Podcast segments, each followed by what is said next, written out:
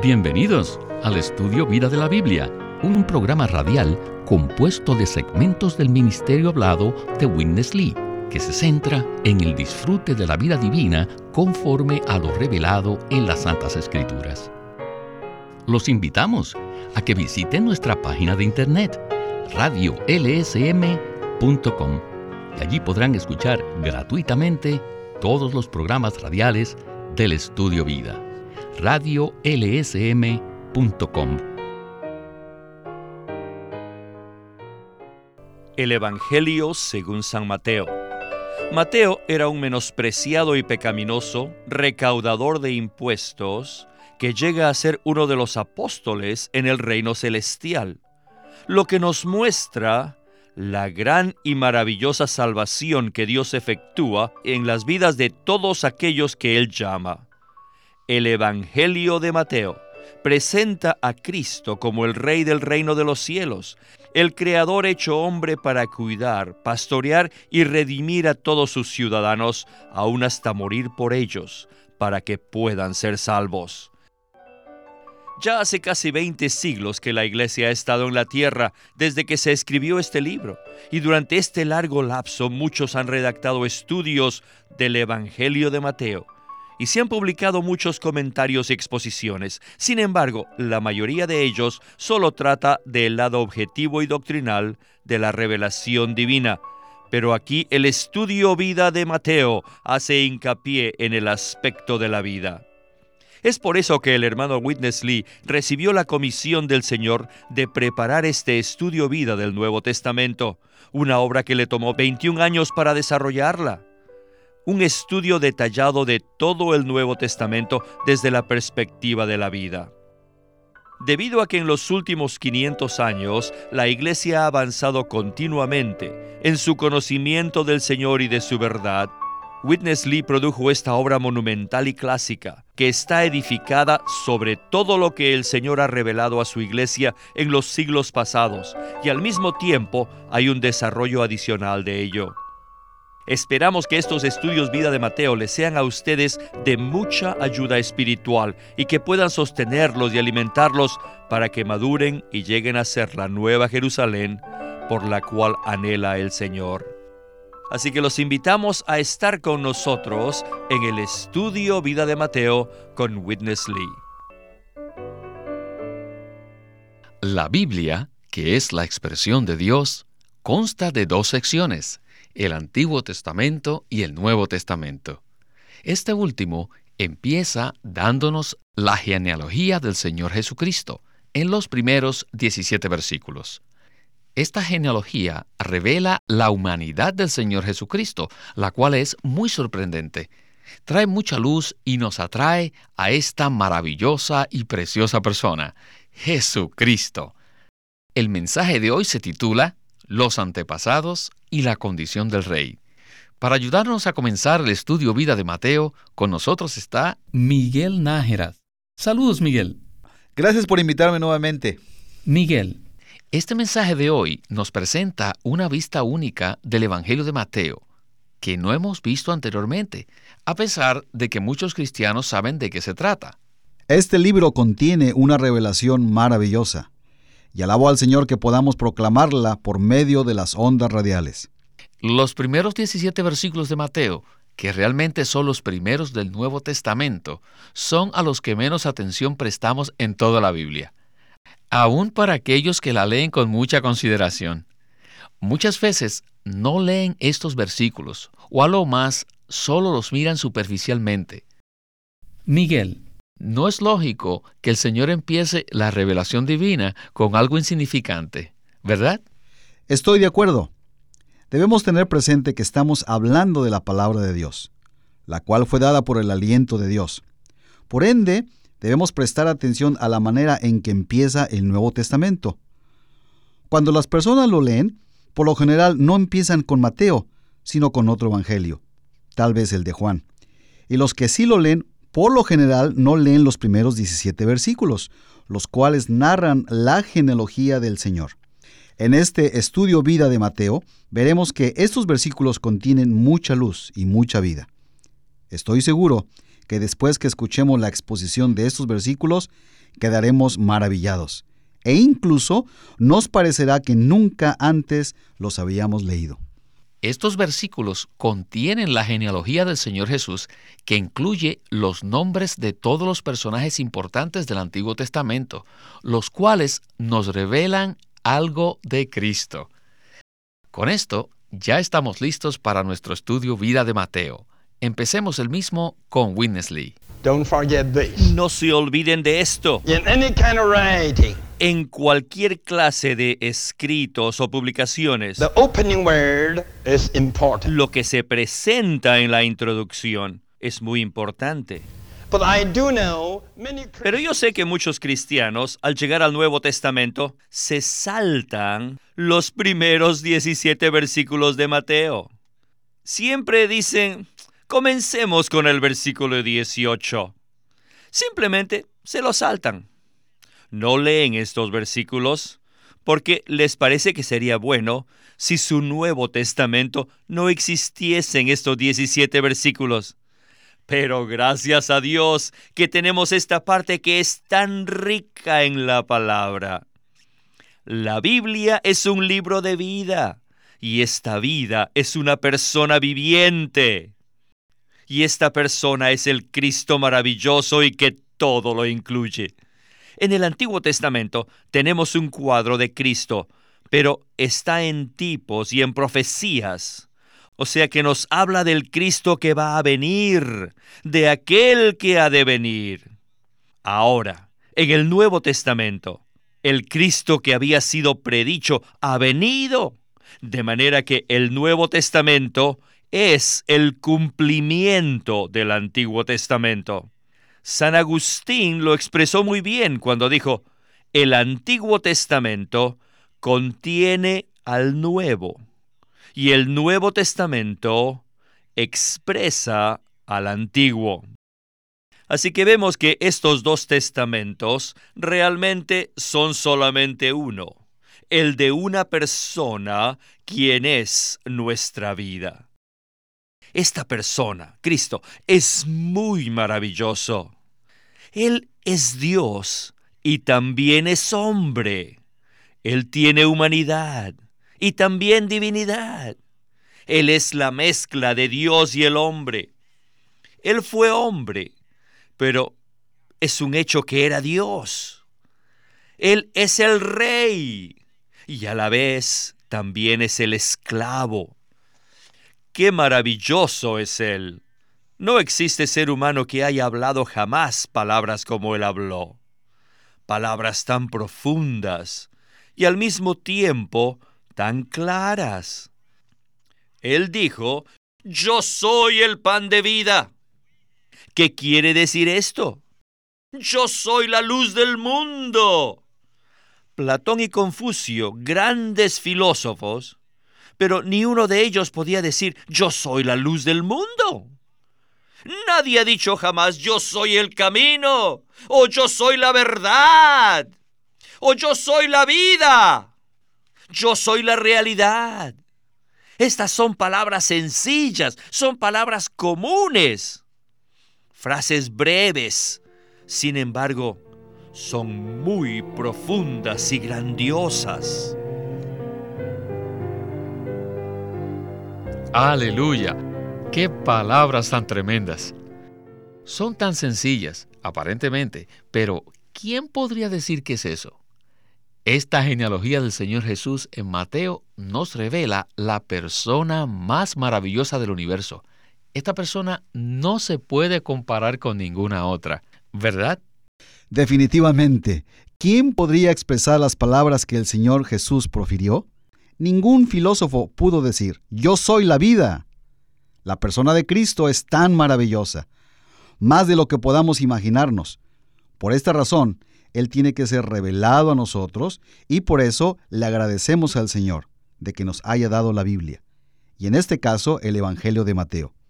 Pues en él encontramos el comienzo de la revelación de esta maravillosa persona con relación a su venida al mundo. En la siguiente sección veremos que de los cuatro evangelios, solo dos incluyen su genealogía, y estas dos no son iguales. Presentan la misma persona de Cristo, pero lo hacen de diferentes maneras. Regresemos a Winnesley. El Nuevo Testamento is not too big a book. no es un libro muy grande. Yet, at the very Sin embargo, al principio contiene cuatro libros que describen la vida de Jesucristo. Son cuatro biografías de una persona. ¿Sabía usted que todos nosotros tenemos cuatro lados? Ustedes ya saben esto. Tenemos el frente, la espalda, el lado derecho y el lado izquierdo. Entonces, ¿por qué tenemos cuatro evangelios? Debido a que Cristo por lo menos tiene cuatro aspectos principales. Del frente se lo mira de una manera. Por atrás se ve a Cristo de otra manera. Por el lado derecho se lo ve como una tercera vista. Y por el izquierdo se mira una cuarta vista. Por eso tenemos cuatro evangelios. Mateo, Marcos, Lucas y Juan. Aleluya. Cristo es muy grandioso y tiene muchos aspectos. Él es inescrutablemente rico. Además debemos saber que estas biografías fueron escritas por cuatro personas diferentes, de cuatro categorías. Por ejemplo, Mateo era un recaudador de impuestos. Marcos era un hombre común y corriente. Lucas era un médico gentil. Y Juan era un pescador. Cada uno de ellos escribió una biografía diferente acerca de la misma persona de Cristo. Bueno, entre estos cuatro evangelios, ¿por qué solamente dos tienen una genealogía? Mateo y Lucas tienen una genealogía, pero Marcos no la tiene, ni tampoco Juan. ¿Por qué? Es debido a que Mateo nos dice que Jesús es el verdadero descendiente de la familia real, que Él es el heredero legal del trono del rey. Una persona tal como esta necesita ciertamente una genealogía que cuente su origen y su linaje. Además, para presentar a Jesús como un hombre verdadero y completo, también se requiere una genealogía apropiada. Saben que en Mateo Jesús es revelado como el heredero del rey David. Es por eso que se necesita un libro con su genealogía. En Lucas lo vemos como un hombre apropiado, a un nivel normal. Así que como hombre necesita también una genealogía. Pero Marcos lo presenta como un esclavo, uno que ha venido como esclavo. Así que como tal, no es necesario incluir la genealogía. Los esclavos no necesitan una genealogía. Es por eso que no se la encuentra en Marcos. Y entonces, ¿qué presenta Juan? Él nos dice que Jesús es Dios. Ese es su origen. Dice, en el principio era el verbo y el verbo era Dios. Con Él no hay principio, no hay linaje, no tiene principio de días ni fin de vida. Él es eterno. Al decir en el principio era Dios, claro, sería ridículo si se hablase de su genealogía. Ahora comprenden por qué tenemos solo dos genealogías en los cuatro evangelios. Miguel, esto es muy interesante. Por ello, quisiera que usted repitiera este punto para que quede muy claro. El punto de la razón por qué solo dos de los cuatro evangelios nos dan la genealogía de Cristo. Y además, ¿podría usted repasar los cuatro aspectos del Señor que vemos en los cuatro evangelios? Es maravilloso que se hayan escrito cuatro evangelios, los cuales presentan cuatro aspectos de la persona maravillosa del Señor. A mi juicio, no creo que ninguna otra persona sea digna de que se le escriban cuatro biografías, pero ciertamente el Señor Jesús sí lo es. En Mateo vemos al Cristo como rey, en Marcos lo vemos como esclavo, en Lucas se presenta como un hombre auténtico, y Juan lo revela como Dios. Me gustó lo que dijo el hermano Lee en cuanto al hecho de que Marcos y Juan no ofrecen la genealogía del Señor. Marcos presenta al Señor como esclavo, y en realidad a quién le interesa la genealogía de un esclavo. Y por supuesto tampoco se necesita la genealogía de Cristo en su condición de Dios, como lo presenta el Evangelio de Juan. Sería ridículo pensar que Dios necesita una genealogía. Y por supuesto, tampoco se necesita la genealogía de Cristo en su condición de Dios, como lo presenta el Evangelio de Juan. Sería ridículo pensar que Dios necesita una genealogía, pero ciertamente es necesaria una genealogía que compruebe que Cristo es descendiente del linaje real, pues Él es el Rey de Reyes. Además, para probar que Cristo es un hombre auténtico, que es el aspecto que presenta Lucas, también se necesita una genealogía para ver de dónde proviene. Qué maravillosa revelación presentan los cuatro evangelios. En ellos vemos cuatro aspectos de una sola persona, de una persona maravillosa, nuestro querido Señor Jesús. Muy bien. Bueno, en la última sección del mensaje de hoy veremos el primer versículo de Mateo, que dice, Libro de la genealogía de Jesucristo, hijo de David, hijo de Abraham. En esta sección veremos la importancia de estas dos frases en la genealogía de esta persona maravillosa. Adelante con Witness Lee. Now, Ahora we come to the first genealogy of Jesus. hemos llegado a la primera genealogía de Jesús. The New Testament in Matthew doesn't say En el Evangelio de Mateo, el Nuevo Testamento, no dice la genealogía de Jesús, sino dice el libro de la genealogía de Jesucristo.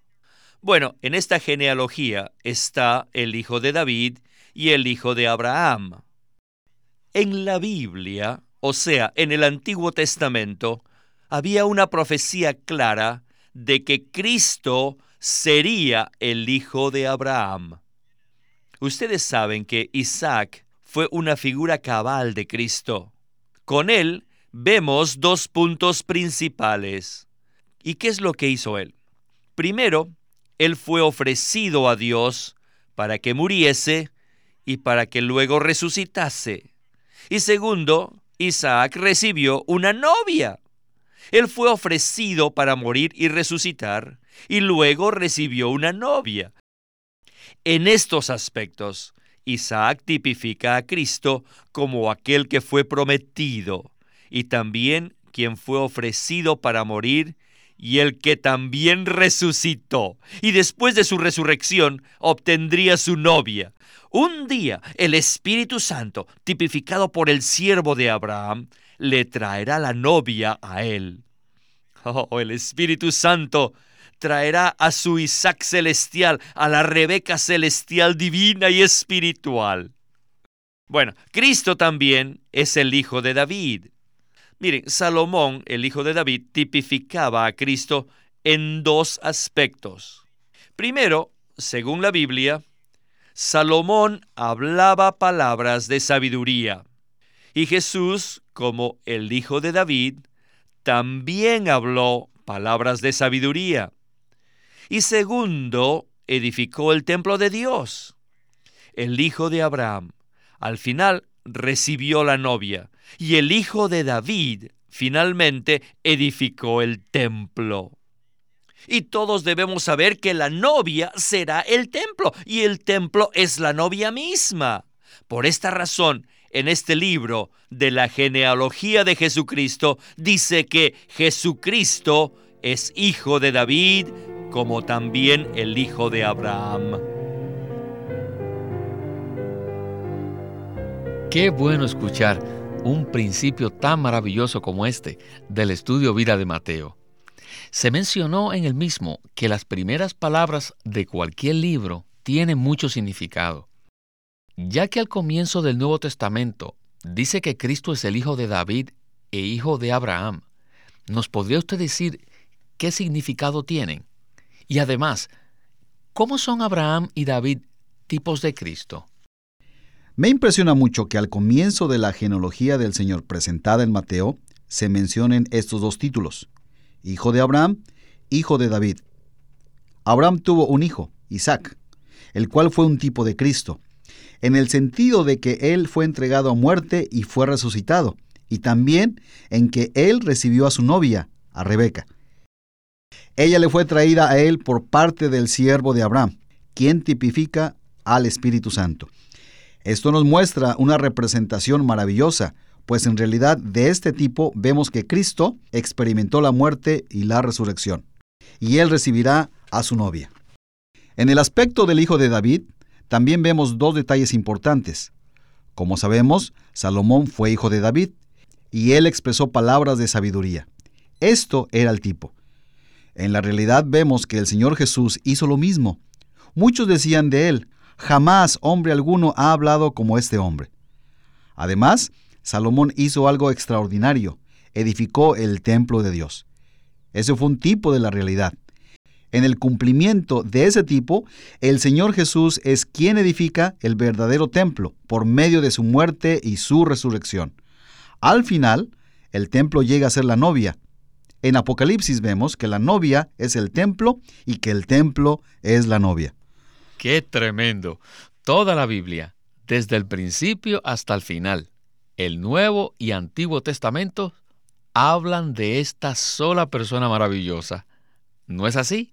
Así es. Es maravilloso saber que toda la Biblia nos presenta una persona maravillosa, el Señor Jesucristo.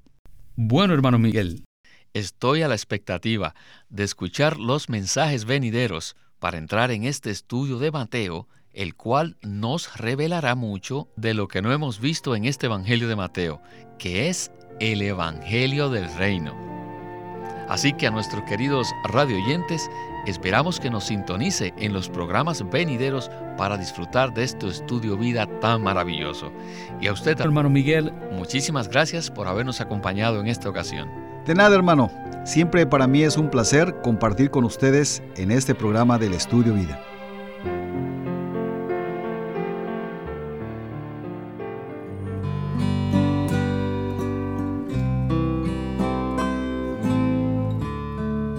Queremos presentarles el libro Cómo estudiar la Biblia por Watchman Nee. Él presentó una perspectiva equilibrada en cuanto a cómo estudiar la Biblia que además de proporcionar delineamientos prácticos para descubrir las riquezas contenidas en la palabra de Dios, dedica su atención a enseñar que quienes estudian la Biblia deben ser personas rectas delante del Señor, pues sólo entonces podrán recibir luz y revelación de las Santas Escrituras. La Biblia es la palabra inspirada de Dios y todos los hijos de Dios deben dedicar tiempo a estudiarla. La Biblia nos muestra lo que Dios hizo por nosotros en el pasado y lo que dijo, como también nos muestra las diversas maneras en que Dios ha guiado a los hombres. Para familiarizarnos con las riquezas y la inmensidad de la provisión de Dios, tenemos que estudiar la Biblia. Watchman Nee en este libro, Cómo estudiar la Biblia, presenta estos aspectos increíblemente preciosos de cómo podemos nosotros entrar en las riquezas divinas. Así que el propósito de la publicación de estos mensajes es suministrar a los lectores lo que se requiere para estudiar la Biblia y darles algunas herramientas importantes para el estudio de la misma.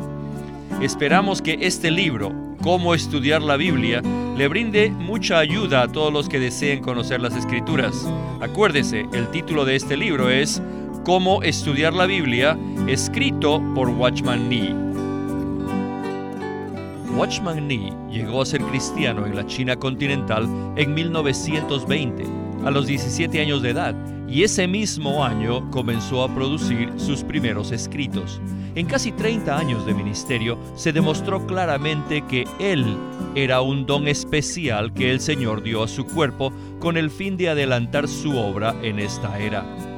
En 1952 fue encarcelado por su fe en Cristo y permaneció en la prisión hasta su muerte en 1972. Sus palabras, sus escritos, continúan siendo una rica fuente de revelación y provisión espiritual para el pueblo cristiano de todo el mundo. Witness Lee nació en 1905 y fue criado en una familia cristiana. A la edad de 19 años fue completamente capturado para Cristo, a quien se entregó incondicionalmente para predicar el Evangelio el resto de su vida. Al comienzo de su servicio al Señor, conoció a Watchman Nee, quien ya era reconocido predicador, maestro y escritor, y con él sirvió en la casa publicadora llamada Librería Evangélica de Shanghai. En 1949, Witness Lee fue enviado por el hermano Nee y sus colaboradores a que saliese del país a Taiwán para asegurarse que lo que el Señor les había dado no se perdiera. Y allí comenzó la obra de predicación y publicación, por lo que también experimentó la abundante bendición del Señor. En 1962, el hermano Lee recibió la carga de ir al occidente y fue y se estableció en California. Él nos ha dejado una presentación prolífica de la verdad en la Biblia y su obra principal, el estudio vida de la Biblia, tiene más de 25.000 páginas de comentarios de todos los libros de la Biblia, desde el punto de vista del disfrute de Dios que los creyentes deben tener y de la experiencia de la vida divina en Cristo por medio del Espíritu Santo. Este ministerio enfatiza la experiencia de Cristo como vida y la unidad práctica de los creyentes. Este énfasis llevó a las iglesias bajo su cuidado a que crezcan en la vida cristiana y su función en el cuerpo de Cristo. Él tenía la convicción de que la meta de Dios no es tener solo grupos o fraternalismos cristianos, sino el cuerpo de Cristo. Con el tiempo, los creyentes se reunieron simplemente como las iglesias en su localidad como respuesta a esta convicción. El estudio Vida de la Biblia es una producción de Living Stream Ministry que presenta el ministerio de Watchman Nee y Windesley. Queremos animarlos a que visiten nuestra página de internet libroslsm.com. Allí encontrarán los libros impresos del ministerio de Watchman Nee y Witness Lee, la Santa Biblia versión recobro con sus notas explicativas y también encontrarán folletos, himnos, varias publicaciones periódicas y libros en formato electrónico. Por favor, visite nuestra página de internet libroslsm.com. Una vez más, libroslsm.com. O llámenos a nuestro teléfono gratuito 1-800-810-1149.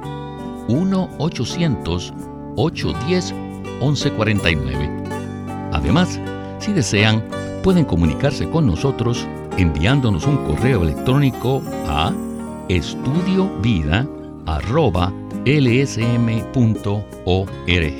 Una vez más, estudiovida.lsm.org.